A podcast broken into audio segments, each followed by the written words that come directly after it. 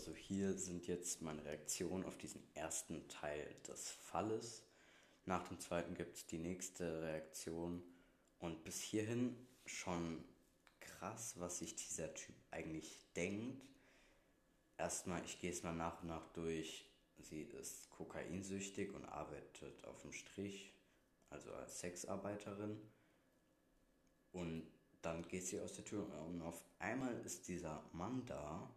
Allein schon was für ein Zufall das ist, kann halt auch sein, dass er sie vielleicht irgendwie verfolgt hat oder das wusste oder es irgendwie gezielt auf sie abgesehen hat und dass er so nicht viel spricht. Ich finde, das ist ein stranger Typ. Dann auch sein Haus mit diesen Geldscheinen, dass sie nochmal zu McDonalds fahren.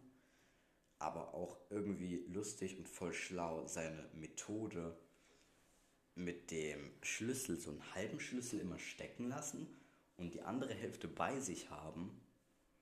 Und diese eine Hälfte da halt fest im Schloss wahrscheinlich, damit sie auch keiner rausnimmt. Ich glaube, das ist schon echt schlau, würde ich mal sagen.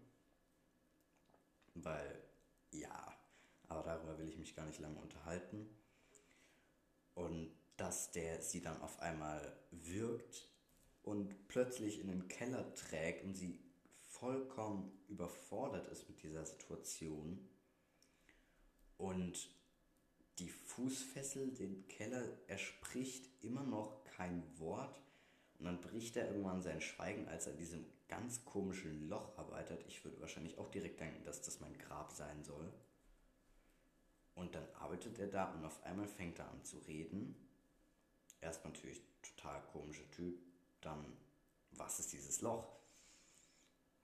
Ähm, und dann sagt er, ja, okay, du wirst leben bleiben, aber ich will Kinder haben. Er will da wirklich so eine Babyfarm aufmachen. Das ist verrückt, wie es weitergeht, erfahrt ihr ja in der nächsten Folge in zwei Wochen. Also krass, gut, dass sie leben bleibt, aber dass er sie dann auch in dieses Loch sperrt, wo sie halt wirklich, ihr müsst euch überlegen, setzt euch mal so hin und macht den Kopf auf die Brust und euren ganzen Oberkörper auf die Knie, dass ihr richtig eingeengt seid in einem dunklen, dreckigen Loch. Wahrscheinlich auch mit Erde, weil er hatte das ja gegraben. Und da sitzt ihr dann und da habt ihr über euch eine Platte, das heißt, ihr seht einfach nur schwarz. Vielleicht noch das kleine Blinken eines Radios, wo gerade auf voller Lautstärke, was in diesem kleinen, kleinen Lochraum ja halt wie sonst was, das ist ja Folter, dass da Heavy Metal läuft. Also, das ist ja richtig harte Musik und das, das da auf voller Lautstärke.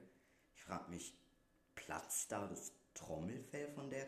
Ich weiß nicht, wie krass das sein muss, aber in diesem Fall wird viel so krasses sein und darauf solltet ihr euch auch einstellen, wenn ihr die nächste Folge hört. Bisher, okay, ich fand es jetzt nicht so schlimm bisher. Ist generell nicht so, dass ich irgendwie der emotionale Typ bin bei Crime-Fällen. Aber ähm, ah, ich weiß gerade echt nicht, was ich sagen will. Aber es ist schon krass. Allein stellt euch das mal vor, in was für eine Situation man dann sein muss.